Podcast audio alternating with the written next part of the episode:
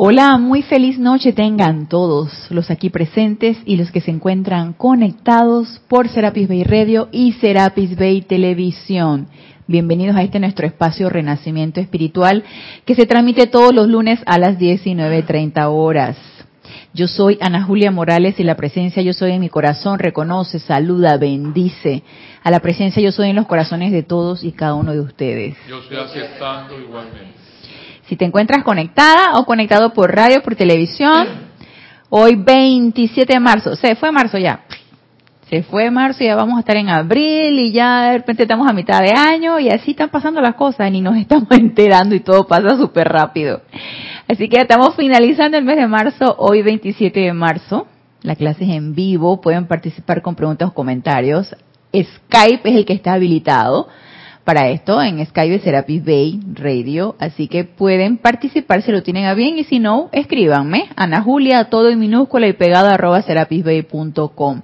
Cualquier duda, pregunta, comentario con respecto a la enseñanza, algo que hayan leído, algo que escucharon en una clase de MP3, algo que quieran comentar, estamos a la orden. Para mí siempre es un placer servirles. Y estamos eh, después de un domingo como el de ayer con el Serapis Movie El Mercader de Venecia, una obra de William Shakespeare.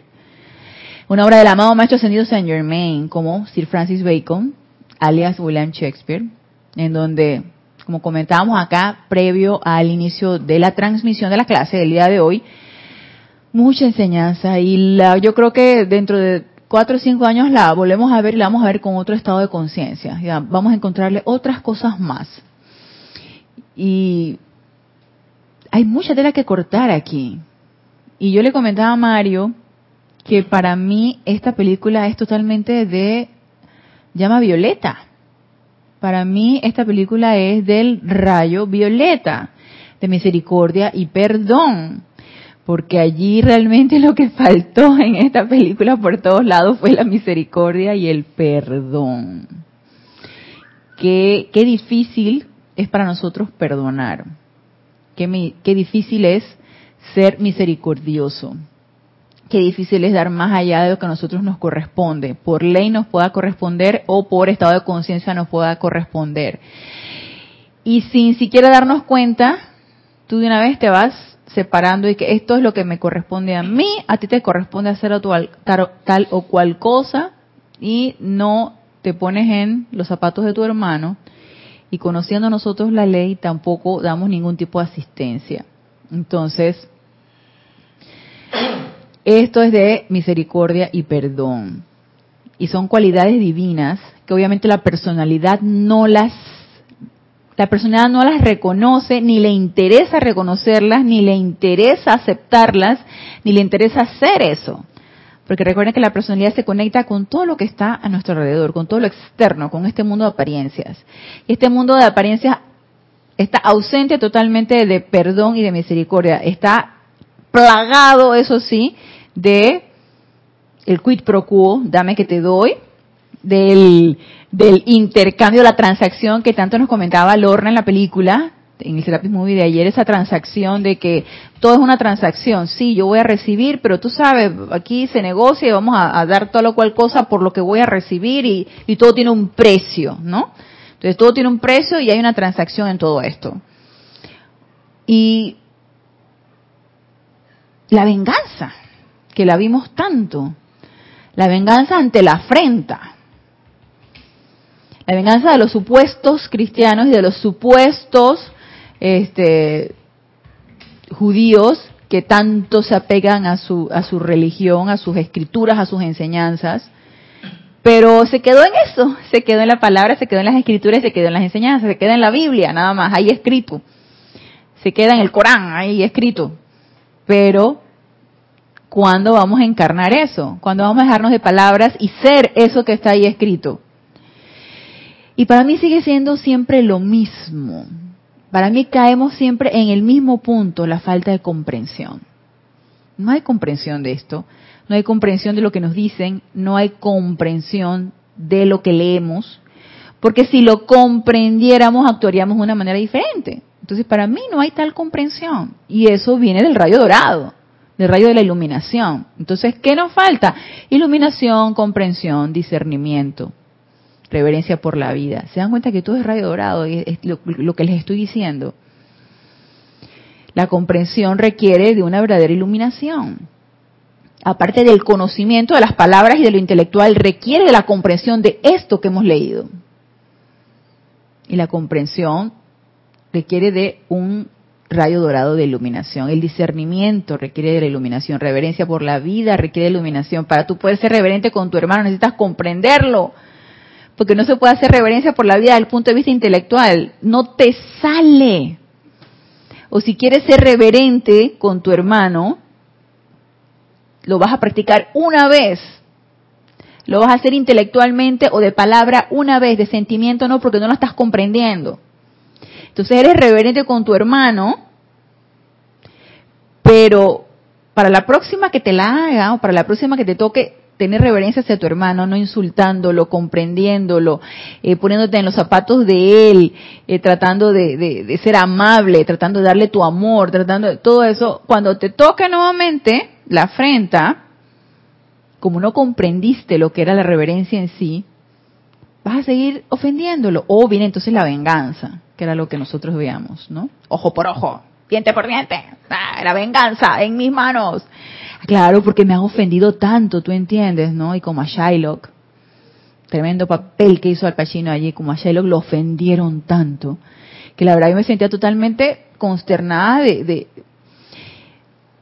de, de, de siglo tras siglo tras siglo esta, esta esta raza, esta religión judía ha recibido afrentas. Y en el libro de ceremonial volumen 1 hay un decreto acerca de la transmutación del karma de la raza judía. Y yo decía, ¿para qué ponerte a hacer ese decreto? Transmutación del karma de la raza judía. ¿Para qué ponerte a hacer ese decreto? Ey, hay mucho que transmutar allí. Hay mucho karma que transmutar porque si conocemos un poquito, yo no es que sepa mucho de historia, si conocemos un poquito desde que el mundo es mundo, esta raza ha sido vapuleada, ha sido afrentada, ha sido botada de sus tierras, vuelta a reconocer, vuelta y botada, han sido eh, eh, nómadas, emigrantes, inmigrantes, eh, holocaustos. O sea, han, han, se queda pensando, wow, Realmente hay mucha karma que transmutar aquí. Y entonces en esta película se ve muy claro toda la versión que había hacia, hacia esta, esta raza, ¿no? Y tú te dices que, oye, pero después de tanta afrenta, hasta que te escupan, hasta que te insulten, te digan de lo peor, lo mínimo que toca es que te vengues de la persona. Eso pensaría la personalidad, eso piensa la mente externa. Ahora voy a aprovechar la oportunidad para vengarme para disfrutar, hacer sufrir a otra persona así como me hizo sufrir. Eso piensa la mente externa. Eso piensa la personalidad. Pero nosotros que estamos empezando a despertar un poquito, nos damos cuenta que es cuestión de la ley. La ley que no comprendemos es cuestión de la ley, es la cuestión de causa y efecto.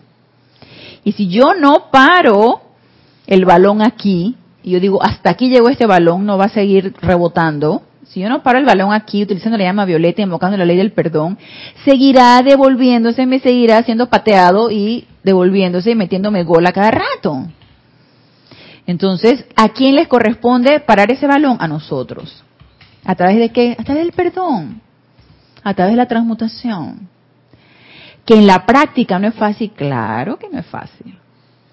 A ver, el que te insultó, el que te traicionó, Rasni, a ver, el que, el que te traicionó, el que te, el que te hizo la cama, como decimos aquí, que te hacen la cama, ¿no? Que te, te serruchan el piso, te hacen la cama.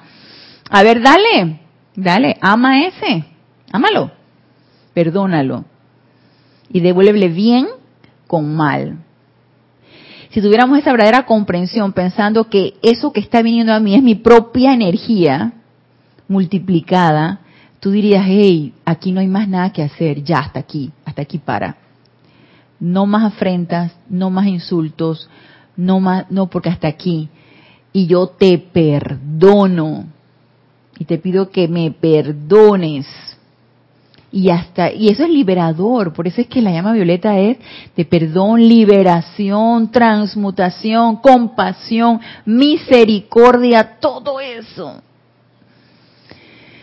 Y qué difícil es ser eso en este mundo de apariencias físicas. ¿Por qué es difícil? Porque no lo comprendemos. En el momento en que lleguemos a esa comprensión, no va a ser difícil, va a ser gozoso. Estar perdonando y estar liberando la energía cada vez que venga a nosotros toda, toda hecha una tormenta estar apaciguando tormentas, eso debe ser súper liberador y debe ser una tremenda oportunidad. Y tenemos oportunidades de apaciguar tormentas y tempestades a cada rato, a cada rato. Y por eso a mí me ocupó mucho en este año tratar aunque sea un poco, un vestigio de lo que es el rayo dorado, porque yo sí quiero esa comprensión. Y para que de esa comprensión es necesario invocarla, es necesario sumergirse en el rayo dorado, invocar a los seres de luz de este rayo, eh, desmenuzar esa, esa, esa enseñanza del amado Maestro Ascendido Kuzumi Shohan del segundo rayo, y así de los otros seres de luz que vamos a ver también del segundo rayo, para ver si logramos comprender un poquito y ponerlo en práctica, claro, porque que no se quede en letra. La cuestión es ponerlo en práctica, poner en práctica un poquito de lo que estamos nosotros tratando. Entonces nosotros, estudiantes, los maestros ascendidos, estudiantes de la luz, que estamos queriendo un poco de comprensión, nos dice el amado maestro ascendido Kuzumi, si estás tú ya decidido a hollar ese sendero de iluminación, de comprensión, de ese sendero que va hacia tu propia maestría, hacia la maestría de tus propias energías, entonces necesitamos esa expansión de conciencia. Y eso era lo que veíamos en la clase pasada. Empezábamos a ver el tema de expansión de conciencia. Entonces veíamos que la conciencia es ese estado de, de alerta o ese estado de, de manera de pensar y de sentir que nos los da a través de qué? De la experimentación, de la madurez, de la experiencia. Porque no es lo mismo un estado de conciencia de un niño de 5 años o un estado de conciencia de una persona de 30. Y en ese crecimiento, tanto físico como mental, como intelectual, como emocional, como todo eso, pasan muchas cosas. Y eso va a traernos como consecuencia esa expansión de conciencia por todo aquello que hemos experimentado en el trayecto de nuestra vida. Pero entonces nos enfrentamos o nos topamos con esta enseñanza de los maestros donde nos dice no solamente es las experiencias de tu crecimiento aquí en este plano físico, no solamente es eso lo que tenemos que tomar en cuenta, es también es eso que no se ve, es también eso que nos dicen los maestros ascendidos, es también esa, ese, esa comprensión de todo lo aprendido, todo lo que te llevó a ese crecimiento, todo lo aprendido, ir quitando lo que no nos va a dejar avanzar e ir incorporando aquello que nos va a ayudar a avanzar, que nos va a ayudar a ir hacia adelante y hacia arriba, para cumplir nuestro cometido. Entonces, en esa experimentación ya adultos, ya como estudiantes de la luz, porque tampoco le vamos a exigir que un niño o un adolescente comprenda esto, necesitamos que también tenga su, su, su estado de madurez, de adultez para poder comprender esto.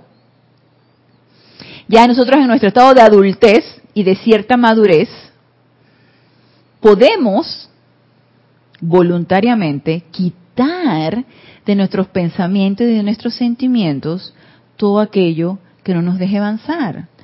Como comentó Edith, que era una de las conductoras de la película de ayer, y como comenté yo, para mí, Antonio tenía ese estado de languidez, de nostalgia y de tristeza constantemente, porque fue una elección.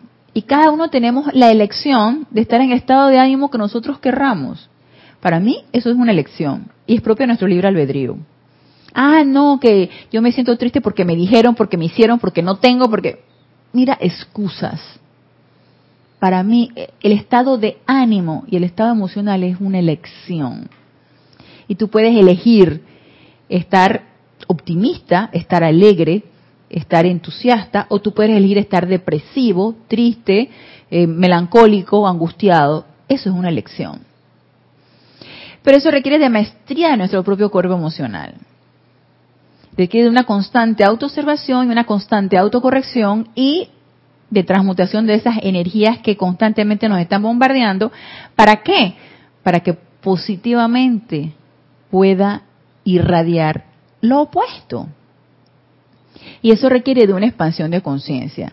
Si ustedes, si nosotros nos ponemos a autoevaluarnos, por ejemplo, yo en mi caso me pongo a autoevaluarme hace, a ver, yo llegué aquí al grupo en el 2004 y estamos en el 2017, hace 13 años.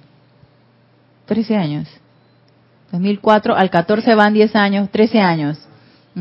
Si hace 13 años que yo inicié en, en el grupo Serapis Bay, ahora, obviamente, hubo, gracias Padre, ha habido una expansión de conciencia. Y no solo porque me he leído más libros, sino porque he intentado experimentar con lo aprendido desde el punto de vista intelectual. He desechado muchas cosas y entre esas mucho miedo, muchas autojustificaciones, muchas angustias, muchos temores. He empezado a desechar todo eso y he empezado a adquirir fortaleza, amor, porque quien tiene miedo no ama. Son vibraciones totalmente opuestas. Entonces he empezado a desechar todo esto que me tiene anclada para incorporar lo que me va a hacer salir adelante. Y en esa experimentación a través de la llama violeta, transmutando todos estos pensamientos, estos sentimientos, a través de la llama blanca, a través de invocaciones, a través de visualizaciones, a través de mantras que uno mismo se pone. Si tengo una apariencia de enfermedad, yo soy la resurrección y la vida, mi salud perfecta, y eso se convierte en un mantra en mi manera de ver y en mi práctica. Eso se convierte en un mantra y mi visualización va a ser entrando luz por mis cuatro vehículos inferiores. Y eso llega a ser un hábito que yo lo puedo practicar todas las mañanas. Todo eso es una expansión de conciencia. Porque resulta que hace, si tú tengo tres años de estar aquí, hace 14 años que yo no conocí la enseñanza de los maestros ascendidos, yo me revolcaba en mi propia amargura, en mi propia desgracia, en mi propia queja, en mi propia autolástima. Pero resulta que eso ya no es válido, porque ya probé ese lado y ahora estoy probando este otro, y me agrada más este otro. Me siento más cómoda con este otro, me siento feliz con este otro. No hay nada que ir para atrás. Entonces, hablando de expansión de conciencia, recuerdan que nos decía el amado Maestro Ascendido Kusumi, mm, era en este, acerca de que somos seres somos efectos de un ser de causa, que es nuestra presencia yo soy, y que se formó aquí la de los siete efectos y las causas y que quién sabe qué. bueno, pues lo, lo, lo que quiero que tengamos claro es que todo esto tiene un, un efecto múltiple y que si nos ponemos nosotros a analizar qué tanto multiplico yo cada pensamiento y cada sentimiento, nos abrumamos tanto que mejor no queremos hacer nada. No queremos ni decir palabras, no queremos pensar nada, no queremos sentir nada, porque esto se va a multiplicar. Que Dios mío, sí, sí, estáticos. No, no pienso, no siento, no veo, no oigo, no nada. Eso iba a generar causa, Radney. Hay escapatoria, podrás correr, podrás esconderte, pero no podrás escapar. Como dice el maestro ascendido Saint Germain. Sí, si nos ponemos a ver, en lugar de tenerle temor a esto, pues vamos entonces a enfrentar esto con causas constructivas. Porque si cada causa que yo a través de pensamiento, sentimiento y palabra genero tiene siete efectos y cada uno de estos siete efectos se multiplica por siete más, nada más se imaginarán en una hora que tanto he pensado y en una hora que tanto he sentido. Desde enojo hasta miedo, hasta coraje, hasta... Todo eso se multiplica siete por siete por siete por siete. ¿Ok? Yo soy un generador de causa y yo voy a recibir los efectos. Estamos en un mundo de efectos. Cada una de las cosas que nos rodea es efecto. Somos seres creadores, claro. Y como seres creadores generamos causas, pero que vamos a recibir a su vez los efectos. Entonces, si yo, por ejemplo, tengo este vaso, que este vaso es el efecto de una causa que lo pensó y lo realizó, yo digo, este vaso está muy grande, no me gusta, está muy grande. Yo generé una causa calificando mal el vaso. Pero ese vaso es un efecto. Entonces yo, ese efecto que viene a mí en forma de vaso, yo lo califico con una causa que puede ser desagrado y esa causa genera siete efectos de desagrado. Y cada efecto de desagrado generará siete más, y siete más, y siete más. Y cuando regresa a mí, imagínense cuántas veces de, de desagrados multiplicados tendré. Entonces, ¿de qué nos quejamos? De que lleguen a nosotros energías terribles, si somos generadores de energías terribles, consciente e inconscientemente. Entonces, más nos vale estar bastante conscientes de lo que estamos generando en pensamiento y sentimiento para no seguir incurriendo en el mismo error. Y una vez que sabemos que somos generadores de tantos efectos a través de nuestras propias causas, en pensamiento y en sentimiento, nos dice aquí el amado Maestro Ascendido Kuzumi. La razón y propósito de sus decretos, aquí en el libro Le da dorada en la página 17. La razón y propósito de sus decretos, cuando se les emite de manera inteligente, es establecer nuevas causas en sus mundos las cuales deberán acarrear los efectos correspondientes, prosperidad, salud, iluminación, pureza y armonía. Nos están dando la receta. Te estamos dando un sinfín de decretos a través del libro de ceremonial o incluso a través del libro de los maestros ascendidos. A veces uno se pone a, a, a ojear por aquí y uno encuentra que hay decretos insertos. Entonces, a través de estos decretos que los maestros ascendidos nos bombardean y nos dan la herramienta, es para que no encontremos la justificación de no sé qué decir, no sé qué voy a decir y no sé cómo lo voy a decir. Hey, búscate tu decreto, repítelo y a través de la repetición, aparte de que generamos, generamos el momentum, nos vamos memorizando y lo podemos utilizar ya sea completo, ya sea una pequeña parte. Recuerden que todos estos decretos que están en los libros de ceremonial son decretos descargados por los maestros ascendidos. Por lo tanto, no son imperfectos porque a mí se me ocurrió hacer un decreto que conste que no digo que si no tienes el libro en ese momento y no te has memorizado ninguno, no hagas un decreto rápido que tú puedas hacer en ese momento de llama violeta, por ejemplo, transmutando una situación que se te presentó. Ay, no tengo el libro, no hace nada. ¿Cómo que no hace nada? Y entonces yo soy la llama violeta transmutadora aquí consumiendo, disolviendo, transmutando toda esta energía. Ya. Ay, que ese no es un decreto de maestro ascendido. Ey, estás invocando la llama violeta y tu yo soy, que es tu llama triple, comanda la llama violeta. Obviamente, para mis aplicaciones, si tengo mi libro, pues voy a generar un momentum de decretos de perfección que son los descargados por los maestros ascendidos. Y ese decreto ya calificado en perfección por el maestro ascendido va a multiplicarse porque yo lo estoy invocando a través de pensamiento, sentimiento y palabra. Entonces nos dice, eh, nos dice la mamá ascendido Kuzumi, tus decretos utilizados inteligentemente, por supuesto, pensamiento, sentimiento, palabra, visualizándolo como tal y con la fe y la certeza de que eso se va a dar, generan causas constructivas. Causas constructivas que van a dar toda la vuelta, van a transmutar toda aquella discordia y van a regresar a ti multiplicadas en efectos constructivos. Pero ¿qué pasó? Lo hago una vez al día por 20 minutos o lo hago tres veces al día por 10 minutos y ¿qué pasó el resto del tiempo? No me puedo dormir, no puedo dormirme, no sería lo más sensato y yo diría aquí, utilizando, parafraseando las palabras del maestro, lo más inteligente. No sería lo más inteligente. Que nada más estoy despierta mientras hago mi aplicación y después me duermo y me dejo vapulear por todas las energías que están a mi alrededor. Entonces nos dice aquí el maestro, exhorto constante de armonía. La razón de que se les exhorte constantemente a mantener la armonía se debe a que cuando se establecen estas nuevas causas, estas tienen que actuar. Pero cuando sus decretos dan pie a una pulsación de opulencia, salud o paz, al mismo tiempo que en sus vidas diarias ustedes establecen millones de causas humanas, ¿y cuáles son las causas humanas? ¿Cuáles son esos millones? Imagínense que hasta que me varíe nada más de pensar los millones de causas humanas que nosotros generamos.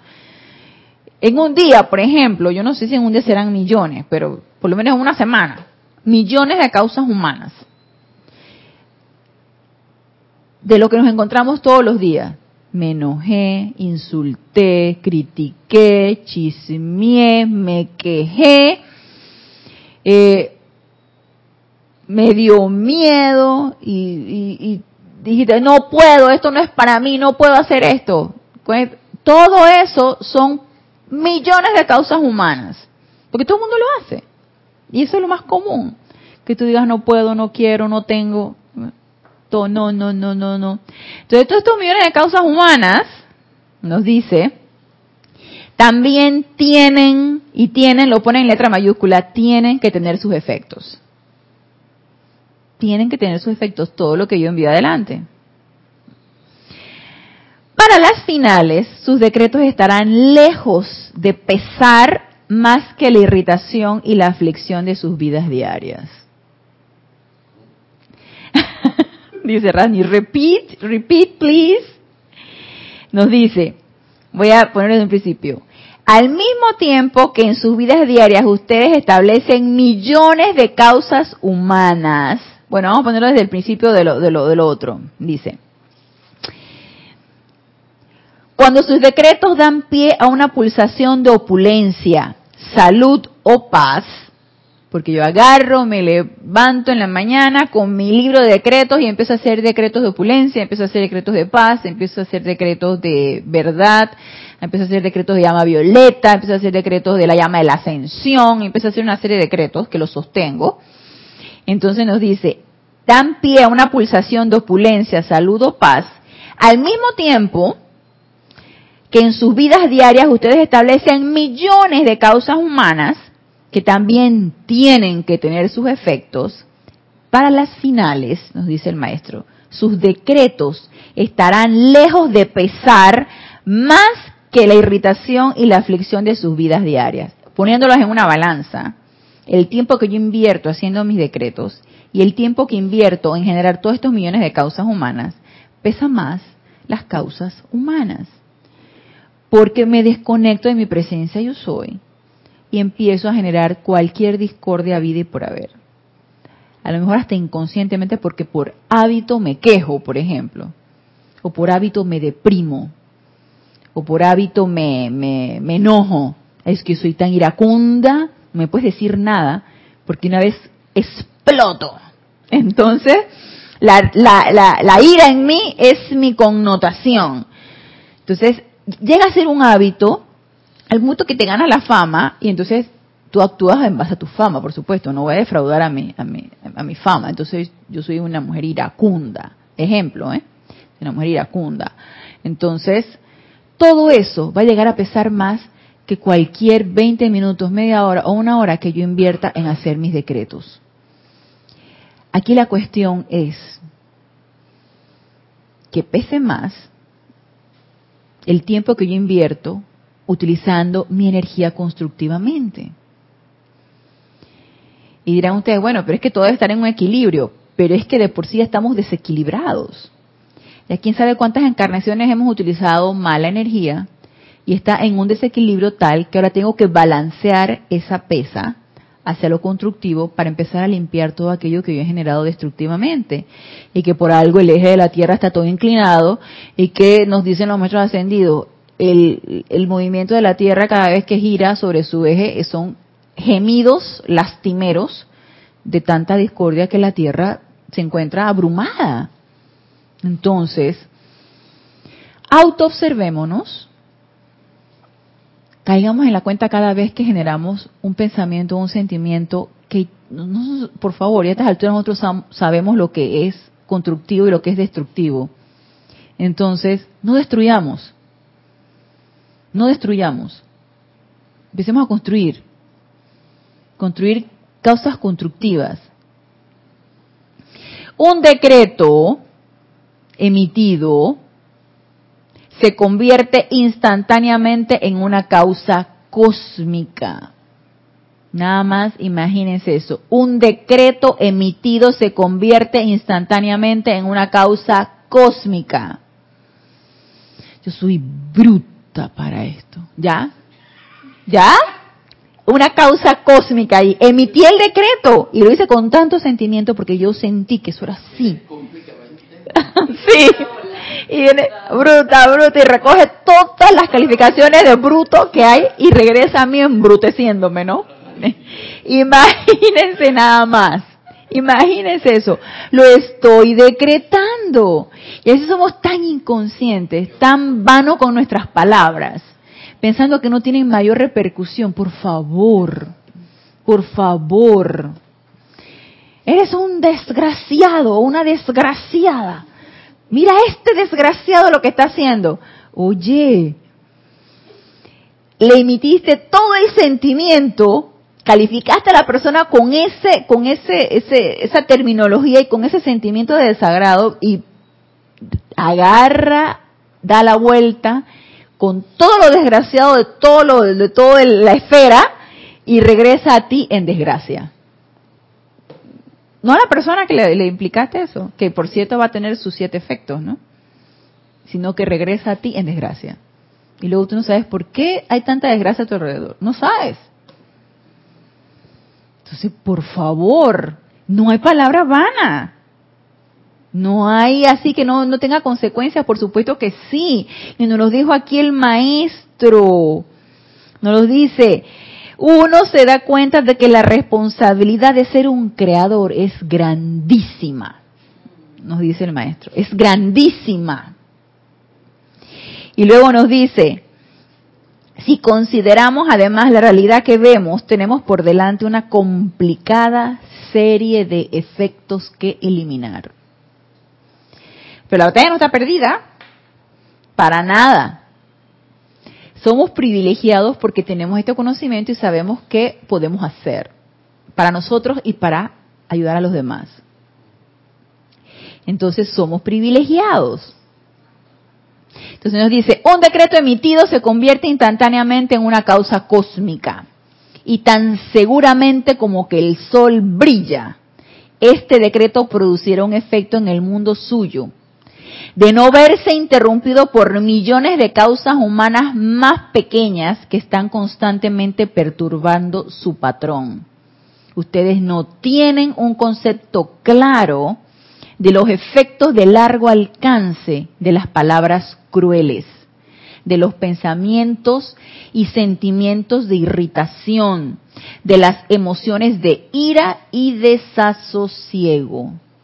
No tenemos la menor idea de todo lo que eso produce. Y si nosotros nos ponemos a autoobservarnos cuántos insultos nosotros damos, yo pienso que eh, nosotros somos como la ley es misericordiosa con nosotros hasta donde no más. Porque primero no estamos, un, pienso yo, no estamos hundidos en ningún lodo, ni estamos hundidos en ninguna desgracia. Y si tú te autoobservas, ¿cuántas veces te enojas, insultas, mal calificas? Es como para que estuviéramos nosotros hundidos en el, la desesperación en el lodo más grande. Y no es así. No es así. Entonces hay mucha misericordia de la vida en esto, pero ya la vida nos grita, hey, por favor, tomen conciencia, despierten, tomen conciencia y empiecen a liberar. Ya basta de estar aprisionando la vida, basta. Sí, Rasni. Sí, este, eso se da mucho también, o sea, definitivamente dentro de lo que es la eh, este fenómeno eh, del maltrato familiar Así es. Dentro de los hogares, yo he tenido mucha, he trabajado con personas así, que han sido víctimas de, violencia familiar, y se ve, o sea, yo, uno puede ver cómo esa persona es por el poder de la palabra de que le han gritado dentro de su hogar, ya sea desde niño, ¿no? Así es. Inclusive ya estando grande, vamos a suponer que una mujer se case con un hombre maltratador o viceversa, ya siendo grande, igual, con los insultos y las cosas, porque esta persona tiene como un momentum de esta energía de, gritar y de insultar y de ofender, de humillar, que la víctima, por así decirlo, o sea, a pesar de que ya está grande, que ya tiene un criterio, se ve afectada de alguna forma u otra y entra y cae dentro de un círculo vicioso, porque es, es un círculo vicioso. Así es. No, no saben cómo romperlo, cómo, cómo salir de allí en algún momento dado. Así es, así es, Radney. Y es una realidad, o sea, de lo que dicen aquí los maestros. Así cómo es. se manifiesta. Cómo se manifiesta. En la vida cotidiana del ser humano. Así es. Eh, porque uno, por ejemplo, que no es víctima de la violencia ni, nada de estas cosas, uno como ser humano uno tiene rabia y uno dice algo, pero es, es más fuerte cuando se está dentro de este cuadro de, violencia familiar. Así es. y, y, y, con cada palabra, con cada insulto va cargado de tal sentimiento que cada vez que tú lo destruye a la persona, exactamente. Destruye la autoestima, esta persona es vulnerable después al consumo de droga y eso lo destruye más. O sea, se mete a un mundo y viendo ya las causas y más causas y más causas que eso trae. Sí, es impresionante. El efecto multiplicado es impresionante. Y ese es muy, muy digno de compasión todo esto, porque todo eso son ligas kármicas. Sí. Son ligas kármicas de, de dentro de familia, dentro de comunidades, dentro de parejas. Son ligas kármicas que necesitan romperse a través de la del perdón y de la llama violeta. Yo, yo, yo me hacía esa pregunta de que, ¿por qué ahora está muy de moda eso del maltrato familiar, de la violencia familiar, y viéndolo desde el punto de vista de acá de la, de la enseñanza, este, la, las causas kármicas, ¿no? Que pueden ser que en una vida pasada estas personas se odiaban y todavía continúan con eso en esta encarnación. Es algo que no has resuelto, no lo has transmutado. Y entonces Wow. así es, no has transmutado toda esa energía que se generó en encarnaciones pasadas. Como no se ha resuelto y no se ha transmutado, elegiste voluntariamente desde los ámbitos internos reencarnar en ese ámbito familiar igual con o y unirte a esa misma pareja para resolverlo. Para resolverlo a través del perdón. La, la, ciencia, la psicología, las ciencias sociales no se explican, o sea, dan una explicación de por qué se da el maltrato, de que es algo que se imita, que se aprende en los, lugares, pero no, no, no dan por qué, o sea, en una vida tú puedes odiar tanto a una persona. Sí, sí. Que es familia tuya. Así es, así es. No se explica. Fíjate que... Esto viene de arrastre, ¿no? De otras, Sí. Y tú sabes que la Madre María, en el libro de la Madre María, ella cuenta en una de sus encarnaciones que ella eh, se casó con un señor de, en aquellos tiempos, me imagino que tenía que ser antes del Maestro Jesús, en aquellos tiempos, ella se casó con un señor noble, de gran nobleza, pero que ella lo odiaba. Ella lo odiaba y engendró un hijo que también llegó a odiar y llegó a odiar tanto que le produjo este malformaciones al niño. Por tanto, por generar ese sentimiento, ¿por qué si este señor la quería y era noble y era bueno, por qué ella lo odiaba? Una liga kármica hubo allí. Y ella lo, lo, lo comprendió también, que ella se comprometió en los ámbitos internos a servir con los elementales, a servir con, con, con este, con todas las, en, todos estos templos de, de, la, formación a la formación del corazón, exactamente. Entonces, ella lo comprendió muy bien en su encarnación. Fue una lección. Fue una lección para ella. Y se liberó, ¿no? Y se liberó, exactamente. exactamente. Entonces, nosotros no sabemos por qué alguien nos causa tanta antipatía, no sabemos por qué generamos tanta discordia en algún, algún sentimiento que nos da rabia hacia la persona. es que son ligas kármicas y eso es energía que pasa a través de esa persona de otras encarnaciones. Entonces, ¿qué nos corresponde a nosotros? Estar pendientes de eso, que estoy sintiendo, y empezar a invocar la ley del perdón y a transmutar eso. Necesitamos, hey, parar el balón allí ya aquí se para, no más. Se dice, no más. no más resentimiento, no más odio, no más insulto, no más. Y que te perdono, te perdono y perdono todo esto sin resentimiento y de corazón. No es que te perdono nada más los dientes para afuera. Te perdono en serio, de sentimiento. Y olvidé todo lo que me pegaste, todo lo que me insultaste, todo lo que me maltrataste. Lo... Y yo sé que eso no es fácil. Viéndolo aquí desde el punto de vista físico, no es fácil. Sí, como dices tú, no es que yo viva en un, en un ambiente de maltrato, pero, pero si alguien te insulta, tú sabes que alguien te, te traicionó, te hizo algún mal, ay, padre, tú dices, perdonar, qué duro es. Entonces ahí donde tú dices, esto no puede ser a punta de personalidad ni de, ni de ni de esforzarse humanamente, esto tiene que ser divino. Y es donde tú empiezas a invocar. Porque necesitas la asistencia divina ante esa resistencia de la personalidad a querer perdonar. ¿Qué es lo que le hace falta a la psicología? Así es, ajá, sí, sí, yo lo busco en la quinta pata del gato, pero... la parte espiritual. Sí, tú querías decir algo, Génesis, ¿no? Ok, entonces nos dice aquí el maestro. ¿No se escuchaba? Ok. ok, entonces nos dice, el decreto del maestro es realizado coexistentemente con su llamado, porque la corriente de vida entera del maestro está de acuerdo con su decreto, que era lo que yo les mencionaba. Todos los decretos de los ceremoniales o en los libros de la enseñanza están cargados con el momento y con la radiación del maestro, o sea, son decretos en perfección. Así que no hay equivocación en esto. Nadie se lo inventó, nadie de repente por su por su buena eh, eh, creatividad se puso a estar inventando estas cosas. Estos son decretos de maestro ascendido. Nos dice, y toda la energía de su ser se mantiene armoniosa, por lo tanto son decretos cargados de armonía. Por ende, la ley natural de vida expresa en forma aquello que el maestro ha decretado. El fuego violeta transmutará las causas humanas suyas del pasado y avanzarán más rápidamente si dejan de crear más aflicción, más aflicción en la actualidad. Entonces ya sabemos que tenemos la herramienta.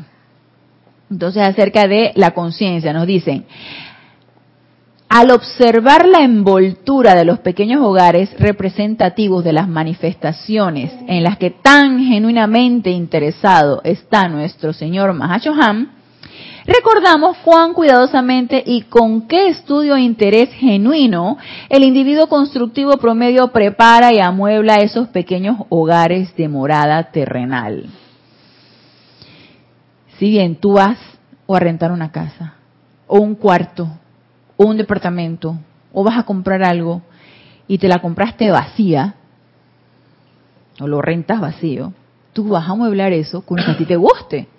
Y algo que está bonito, algo que está armonioso, algo que se vea bien, y tú prendes tus velitas de olor y tu incienso y pones colores armoniosos, no vas a pintar y que la pared de negro, la pared, digo, tú vas a poner unos tonos pastelitos teles, tú no vas a ponerte algo, tú no vas a pintar las paredes de gris para cuando las veas te deprimas, ¿cierto? No, uno no hace eso. Uno no eh, vas a, comprar todo el juego de sala de un color rojo y cuando tú llegues te encienda la ira cuando tú ves el color rojo ahí en tu sala. Uno no hace eso. Tú compras los colores que te dan paz, los muebles que te generan armonía, los olores que te gustan, la música que es agradable, no sé, un shine, de que con, con el viento empieza a sonar las campanitas, o sea, algo que te genere paz, que te dé armonía. Y uno lo escoge cuidadosamente, mira. Sea tuyo o no sea tuyo, donde tú vayas a vivir, tú lo escoges cuidadosamente porque ese es el lugar donde tú vas a llegar y donde tú quieres sentirte en paz y tranquilo o tranquila. Y uno hace eso aquí en este plano físico. Entonces nos dice el amado Mahashohan, si ustedes hacen esto, no, el amado Maestro Kuzumi, si ustedes hacen esto aquí en este plano físico, nos dice, es un símil sencillo que bien podría la gente de la Tierra llevarlo a cabo en la realización de que el patrón y expresión con que el individuo construye su conciencia será más o menos la estructura permanente de su medio ambiente, de su propia forma corporal y de sus asociados, y que se construye de una manera más permanente que cualquier hogar físico, porque las creaciones que la conciencia construye han sido acumuladas durante centurias. Y si nos gusta entonces a nosotros, aquí en el plano físico, escoger cuidadosamente dónde vamos a estar, con qué nos vamos a relacionar, porque vamos a ver, Randy, tú dentro de tus amistades tú no vas a escoger la persona que le guste lo ajeno, ¿cierto? Tú sabes que a la persona le gusta lo ajeno y tú tienes que estar cuidando tu cartera porque a la persona le gusta lo ajeno y entonces vas a sustraer tu dinero del... O me metes también en problemas. o te metes en problemas. tú no vas a escoger al amigo que donde tú vas a ir va a formar una pelea, porque es una persona iracunda y forma una pelea de cualquier cosa. O tú vas donde tú, tú vas a ver pelea, pelea, porque tú estás al lado de esa persona y tú, no vas a escoger de esa amistad a alguien que te va a ocasionar problemas, ¿cierto? Tú vas, y tampoco vas a escoger a una pareja, bueno, que de eso también hay, para mí son ligas kármicas también, lo de las cuestiones de las parejas. Una pareja que te haga la vida de cuadritos, que te cele, que te insulte, que te pegue, que uno no va a escoger eso. Uno escoge lo que le dé paz, lo que le dé felicidad y lo que le dé armonía tanto en amistades como en pareja. La familia, bueno, ya en los ámbitos internos ha sido pactadamente escogida y tú pactaste escoger esa familia, pero tú tratas que eso sea lo más armonioso posible una vez que ya estás aquí encarnado y estás conviviendo con tu familia. Procuras que sea lo más armonioso posible. Asimismo el ambiente donde uno se encuentra.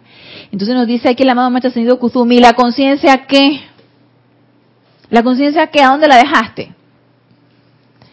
¿Acaso prestas atención al sentimiento de envidia que has escogido tener? ¿Acaso prestas atención y estás cayendo en la cuenta al sentimiento de odio que has pensado escoger y que has, y has, has elegido sentir? Porque me da, le tengo una rabia a tal o cual cosa, le tengo una rabia a esta o esta persona. Ey, es tu propia elección como yo, para mí yo lo vi así en la película El Mercado de Venecia del Serapis Movie del día de ayer. Para mí fue una elección no querer perdonar, para mí fue una elección querer vengarse, para mí fue una elección estar melancólico y triste, para mí fue una elección aprovechar, porque para mí Basania se aprovechó del amor tanto de Antonio como de, de Porcia. O sea, yo sé que me aman y me van a, a dar lo que yo quiero. Si Antonio me va a dar el dinero que yo necesito y por eso me va a dar su amor con todos sus bienes de paso, ¿no? Entonces, pues sí, la mujer era millonaria. Todo el interior. la mujer era millonaria. Linda, millonaria, culta, delicada, todo lo demás. Entonces él dice, Ay, por ahí donde voy, eso es lo que yo quiero, porque estoy sin un quinto.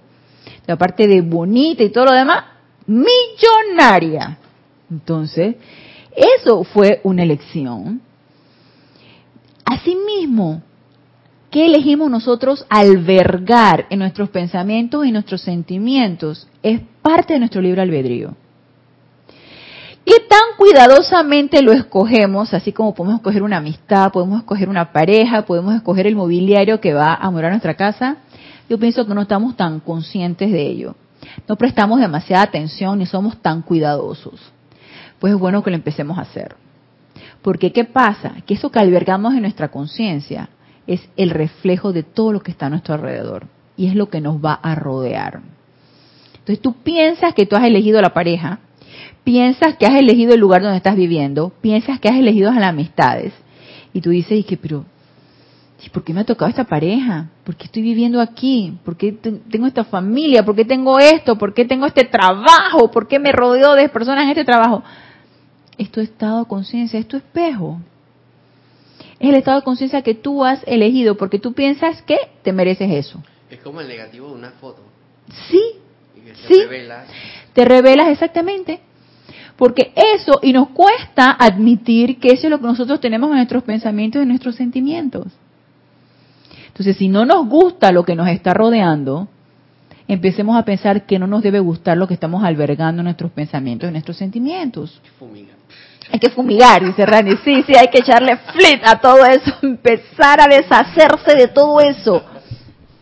Ana, eh, debemos de trabajarnos nosotros por dentro para que eh, alrededor en nuestro, o sea, todo nuestro alrededor se refleje el cambio. O sea, cambias tú para que cambie Por supuesto, claro. Tu conciencia cambia y todo a tu alrededor cambia. Eso incluye, sea, tus escenarios, el tipo de personas con las que te rodeas, las situaciones, todo va cambiando. Entonces, es mejor cambia, cambia tú. Claro. Todo cambia alrededor. Claro. Eh, transmuta, usa el fuego violeta. Uh así es. perdona. Así es, así mismo es. heridas para que empiecen a cambiar. Por supuesto. Las cosas afuera en tu mundo y bueno, así podamos ser más. Así es, así es. Y el cambio tiene que venir de adentro hacia afuera. El cambio tiene que ser primero interno, para que eso sea que nosotros atraigamos por ley de atracción, por ley de magnetización. Entonces, por medio de esa ley, nosotros es importante que empecemos a elevar ese estado vibratorio y empecemos a cambiar por dentro. Y ese cambio se va a ver. ¿ah? sí, Enesis está motivada por ese ceremonial que hizo llama Violeta. necesita todo perdón y llama Violeta. Hasta, hasta se ve Violeta así, mira. sí, claro.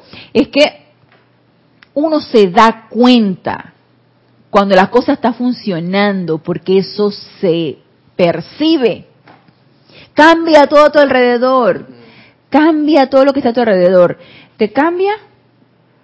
Las personas que están a tu alrededor, cambia el ambiente de trabajo, cambia el ambiente familiar, cambia tu provisión, cambia tu estado de ánimo, cambia, cambia todo, todo cambia, es increíble. Y si ya hemos estado de un lado, totalmente down, totalmente bajo, ¿por qué queremos seguir allí? No tiene mucha lógica eso. Es lógico que estemos que, que querramos estar del otro lado, elevador del lado elevador, del lado transmutador, del lado ascensional. Es lógico que querramos estar así. Pero yo sé que el sostenimiento es uno de, las grandes, de los grandes problemas del ser humano. Porque a pesar de que tú te sientes bien, meditando, manteniéndote armonioso y todo eso, va a haber la provocación, va a haber la energía que en la cual te dejes permear y que nos va a causar la explosión de las emociones. Entonces tú dices, otra vez esto, ¿y por qué tiene que comportarme así? ¿Por qué tiene que decir esto? ¿Por qué tiene que explotar e insultar? ¿Por qué?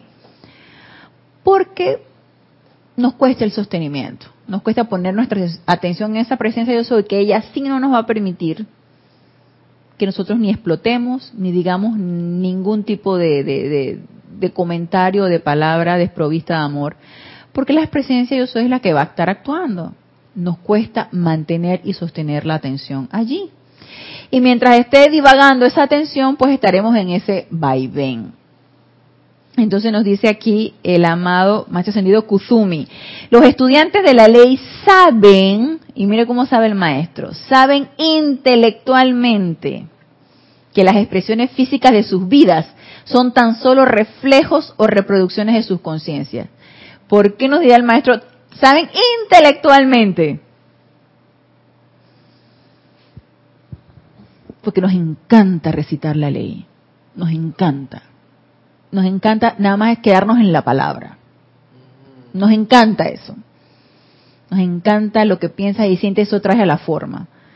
Si realmente comprendiéramos que lo que pienso y lo que siento traigo a la forma, no pensaría y sentiría de ninguna otra manera que no fuera perfección que no fuera lo perfecto, salud perfecta, sentimientos perfectos, opulencia perfecta, armonía perfecta. No cabría otra cosa ni en mi pensamiento ni en mi sentimiento.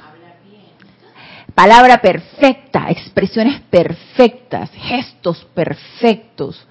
Eh, no sé, es, es, que, bien lo dice el maestro, ustedes nada más lo comprenden intelectualmente. Comprenden intelectualmente que todo lo que te rodea es parte de tu conciencia. Todavía no lo hemos comprendido del todo. Sin embargo, nos dice, el estudiante promedio pone un énfasis excesivo sobre el efecto o sobre la expresión temporal con la que se rodea. ¿Qué nos quiere decir aquí el maestro?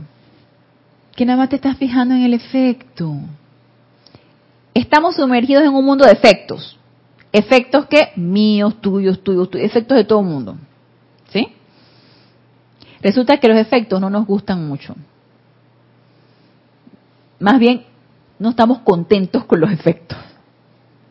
No estamos contentos con el efecto de cuando yo enciendo la televisión, todo lo que yo escucho por televisión. No estoy contenta con el efecto de lo que me encontré cuando llegué a mi trabajo y mi jefe. No estoy contenta con el efecto de el autobús que tomé y que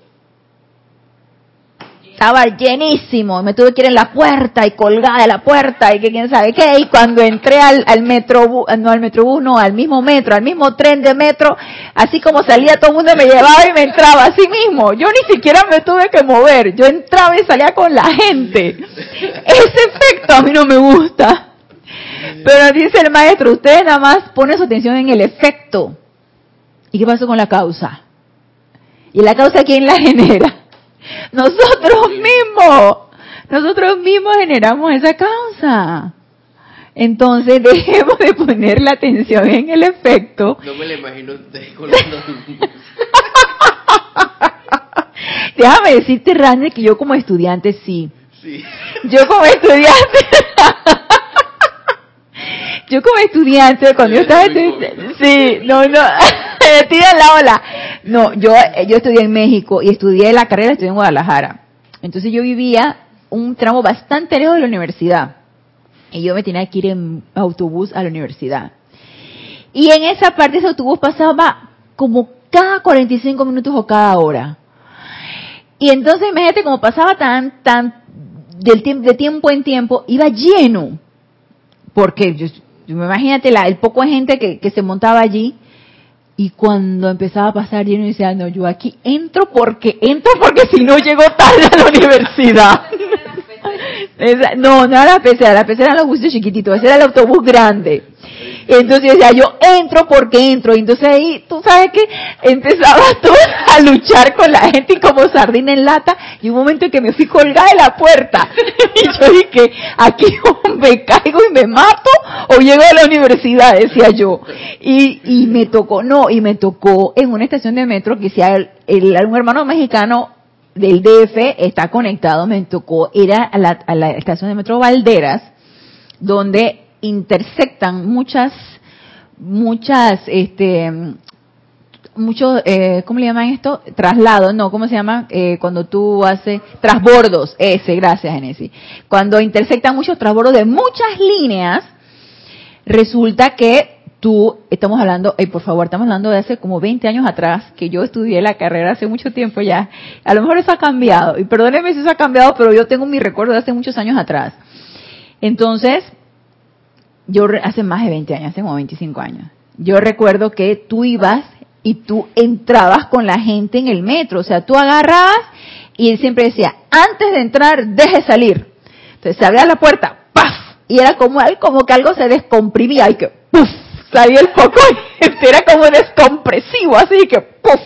Salía el poco de gente. Entonces tú veías que la gente, sobre todo cuando era muy yo, yo era alta, para el promedio de la gente de allá. Entonces yo podía sacar mi cabeza por lo menos. Entonces, ¿qué pasaba? Había un poco de gente allí y había gente atrás tuyo, delante tuyo. Entonces, ¿qué pasaba? Cuando salía la gente, todos querían entrar al mismo tiempo y empezábamos todos, era puño y patá, puño y patá. Y tú entrabas con la gente, tú estabas así que, pu, entramos en bloque, todos, todos juntos así, y tú te, ey, eso era guiarte te dejabas guiar por la gente, o sea, no, entramos, entonces la puerta, la puerta cuando se iba a cerrar, a veces quedaba como un pedazo afuera, y la puerta así que ¡tas! y la puerta nada que cerraba hasta que alguien como que jalaba el que estaba obstruyendo la puerta se comprimía, estábamos como sardines entonces yo recuerdo que yo como era alta para te digo, para el promedio de gente, yo podía por lo menos podía sacar mi cabeza y yo podía respirar. El promedio de la gente estaba por ahí, por más o menos, y la gente como que no podía respirar de la cantidad de gente que había. No, no, no, una cuestión impresionante. Yo no sé si todavía ahora, pero en, en, en horas, que llamamos horas pico, las, las mujeres las ponían para un lado y los varones los ponían en el otro lado de aquí para, habían policías que decían, de aquí para acá las mujeres, de aquí para acá los varones, porque cualquier cosa sucedía en esos, en esos vagones de metro. Así que por eso las mujeres las ponían solas en un lado y los, los varones en otra, de la cantidad de, de, gente que había. Entonces, eh, son experiencias, y, yo ahorita me río, pero antes era para mí un trauma. Yo no estaba acostumbrada aquí en Panamá a esos medios de transporte, entonces para mí era un trauma. Pero ya después ya tú te la gozas, ya después ya, ya qué, ya empiezas a reír de todo eso. Y, y, son experiencias y es una expansión de conciencia esa experiencia. Yo recientemente me he enterado que aquí en Panamá también hay tanta cantidad de gente que tú entras y sales con las personas. Porque sí, sí así mismo como la, sí, dice Génesis, así mismo. Entonces yo dije, no, aquí estamos igualito, estamos igualito porque la cantidad de gente que quiere entrar. Más en diciembre. Imagínate, más en diciembre. Bueno, y, y, eh, es, bueno, es, parte también de, de, cómo tú, la oportunidad de cómo tú, tú tomes las cosas. Si ves el pocotón de gente ahí, tú dices que hay muchas almas para bendecir aquí, empieza a flamear, le llamo Violeta ya. Ey, ahí está la oportunidad, cualquier cantidad de personas ahí, tú dices que eso, mucha gente para flamear la llama violeta aquí. Digo, es una escogencia, ¿no? Podemos escoger, o puedes escoger quejarte, o puedes escoger ver la oportunidad para flamear la llama violeta allí. Digo yo, puede ser, ¿no? Eso también son estados de conciencia, ¿no? Entonces, nos dice aquí el amado señor Kuzumi, no te centres en los efectos, centra tu atención en las causas. ¿Para qué? Para ser entonces generador de causas constructivas. Y los efectos los vas a ver y no nos, nos pongamos ahora de que yo quiero ver ese efecto, yo quiero ver el efecto de la causa que, por favor, digo, esos efectos se van a ver. Tras sostener, tras el sostenimiento de enviar esas causas, causas constructivas, tú vas a ver los efectos. Entonces nos dice,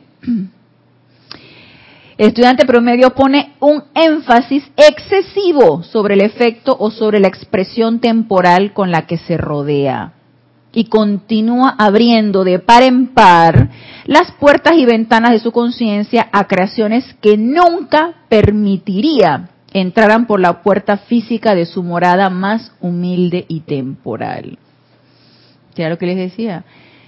Tú a tu casa no vas a dejar entrar una persona, un indigente que venga enlodado y que te venga a, enlodar toda tu casa que acabas de limpiar y que venga a enlodarse y se siente en tus muebles y te llena todo de lodo tus muebles pero sin embargo si dejamos entrar pensamientos de envidia, de odio, a tu, tu, propio templo, que es tu, tus cuatro vehículos inferiores, así es. Así que a ponernos a pensar en esto y tomar más en cuenta acerca de qué dejamos nosotros entrar, qué pensamiento dejamos entrar, qué sentimiento dejamos, empezamos a generar y qué palabras estamos nosotros emitiendo.